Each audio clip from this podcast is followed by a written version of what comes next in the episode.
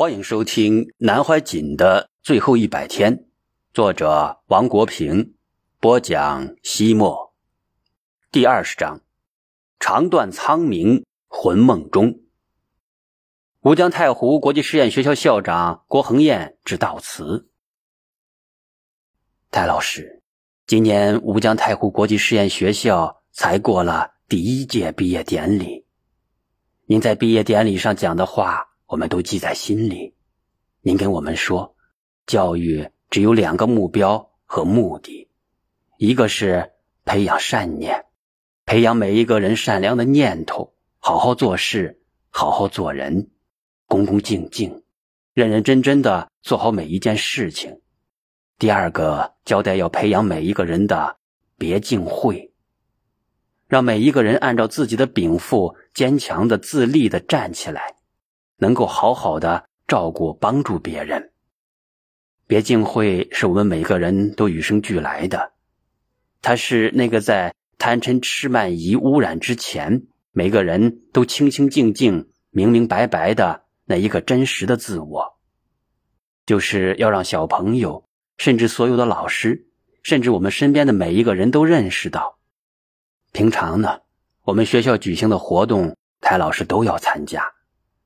我记得去年的中秋，泰老师还带我们的同学一起赏月。每次活动，泰老师都参加了的。每次到了武术比赛，泰老师都会在现场从头看到尾。每次泰老师都会说：“如果我在年轻二十岁的我，我一定自己来教武术，自己来教经典。现在我也自己教，但你们一定要学着怎么教。”所以，泰老师也给小朋友上经典课，也给小朋友上书法课，也给小朋友上写诗的课。今天，小朋友的餐厅里还挂着去年中秋节时帮小朋友逐字改正的诗句，包括每一次经典的题目，他都会说：“下次的题目要怎么样出才好。”他告诉我，经典不是知识。经典是一种做人的态度，是我们每一个人生活的一个依据。生活就是经典，经典就是生活。他告诉我，谁的经典讲得好，那都只是知识的传授，真正的经典却应该是落实在我们的每一天、分分秒秒、每一个行为、每一个起心动念上。谭老师，你讲的话我都记在心里。你有一天给我开玩笑说。你要把学校办好，照顾好所有的一切，因为我来读的时候，这个学校要比现在好。你经常说，有一天一个小朋友对你说：“你讲完了没有？你讲完了就该我讲了。”他说：“那就是你们讲的不好，我要给自己上课了。”虽然泰老师现在的身体没跟我们在一起了，但是我觉得泰老师他不需要身体。很快的，我们又会跟泰老师在某个地方，在大学堂，在小学里再相见。所以，我觉得这次的离开是泰老师与我们短暂的分别而已。泰老师常说，吴江太湖国际实验学校是不做教育的，做教育是牺牲的，这条路会很难走，会很清苦。但是他说。只要我们一心一德，很坚强，很坚持往前走，就会有一群人一心一德跟着我们打拼，去传承这个工作。蔡老师，我会记得你的话，走出一条人生的路，走出一条全人类都走的路。蔡老师，我想你赶快再回来加入我们学校，赶快再回来指导我们。举火仪式由中国佛学院副院长兼教务长。成都文殊院的宗姓大和尚主持，众人诵七遍《般若波罗蜜多心经》之后，按佛教仪轨进行涂皮。宗姓法师手持火烛，诵为南宫怀瑾大士涂皮语：“应化人间乐太清，其心了然住大平。远走康藏通禅那，缤纷法语。”坠紫云，恭为南宫怀瑾大士，一九一八年农历二月六日降生，浙东乐清人士。一世行藏已在吉章，上下五千年，纵横十万里，经纶三大教，出入百家言。平生功绩难描难绘。二零一二年农历八月十四日，化缘极尽，大事已毕。游戏人间九十有五载，醉心法海七十余春秋。向上一程，早时贫无立锥之旨，随顺世情，不费一样画弧之机。今语诸行无常，是生灭法。生灭灭矣，寂灭为乐。笑曰：“俄而一梦，是梦非梦，梦里梦外，梦梦梦梦。”南宫怀瑾大师引如是耶？即今末后一朝涂皮一句，又如何举扬？灵岩诸子出火宅，太湖水印峨眉月。四大五蕴如一树，一粒粟米沧海阔。宗姓卓。然后投入火炉，火光熊熊而起，众人纷纷跪拜，口诵佛号，向火中的男老遗体行礼。我与王红、高红梅等人跪在一起，只听得彼此哭声不止。从此一别太湖后。世上再无南怀瑾。此时不由想起了南师的那首《聚散》：“桌面团团，人也团圆，也无聚散，也无常。